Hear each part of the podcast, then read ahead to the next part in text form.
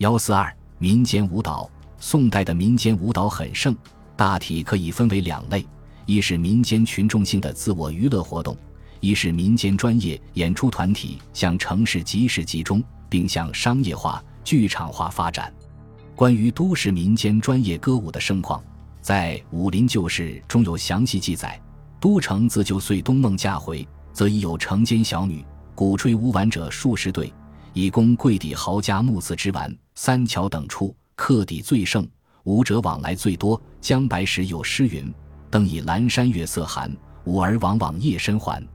只因不尽婆娑意，更想揭心弄影看。”又云：“南陌东城尽舞儿，画金刺绣满罗衣。”也知爱惜春游夜，舞落银蟾不肯归。至节后，皆有大队如四国朝、傀儡、楚歌之类，日趋于盛，其多至数千百队。至午夜，则经引成小啼叫，诸舞队次第簇拥前后，连亘十余里，锦绣田尾，箫鼓振作，耳目不暇及。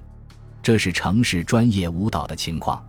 至于队伍的节目，大概有七十多种，如快活三郎、快乐三娘、男女竹马、男女楚歌、大小啄刀包老、交滚包老、诸国献宝、传兴国入贡、六国朝、四国朝、扑蝴蝶。乔三教、乔饮酒、乔亲使、乔乐神、乔捉蛇、乔师娘、地仙、汉划船、村田乐、踏跷、货郎等，其品甚火，不可悉数。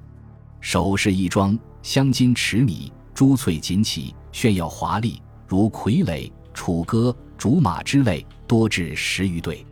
在城市中的舞蹈专业团体也形成了自己的行业组织。称为社火，以便于演出。西湖老人樊胜录中就记载杭州的舞蹈专业组织的情况：清乐里达打舞老番人、耍和尚、斗鼓里、大墩儿、下判官、神栅儿、扑蝴蝶、耍师仪、持仙子、女楚歌、汉龙船、福建报老李一里有三百余人，川报老亦有一百余人。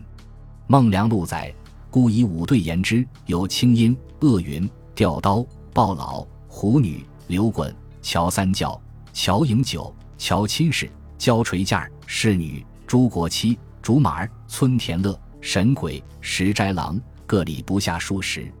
从这几种文献来看，当时开封、杭州的民间专业舞蹈是很盛的，不仅自动组成组织，且演出队伍和名目都很丰富。在这些专业舞蹈队中，出现了许多舞蹈能手。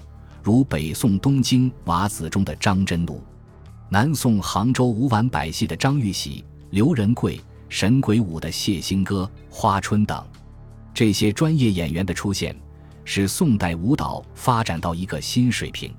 再看民间群众性的自我娱乐活动，几乎各地都有，不过因地域不同而内容也有所不同。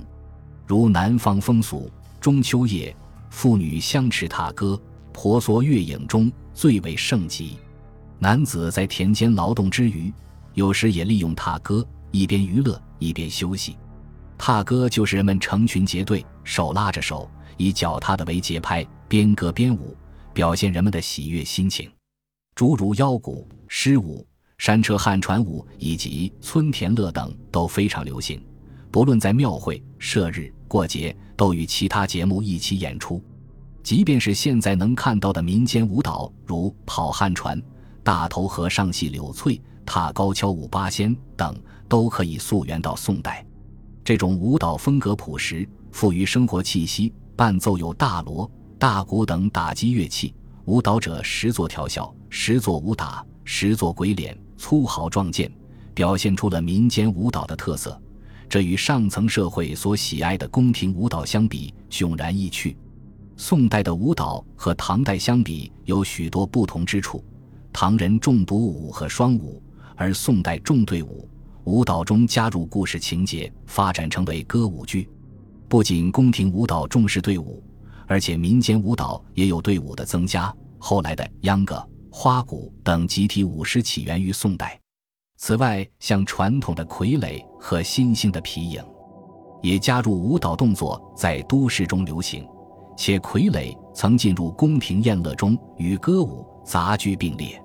宋代的舞蹈艺术可以说达到封建时代之顶峰。宋以后，由于剧曲的兴起，城市舞蹈艺术有失微之叹，开始走向下坡路，而民间舞蹈却依然很盛。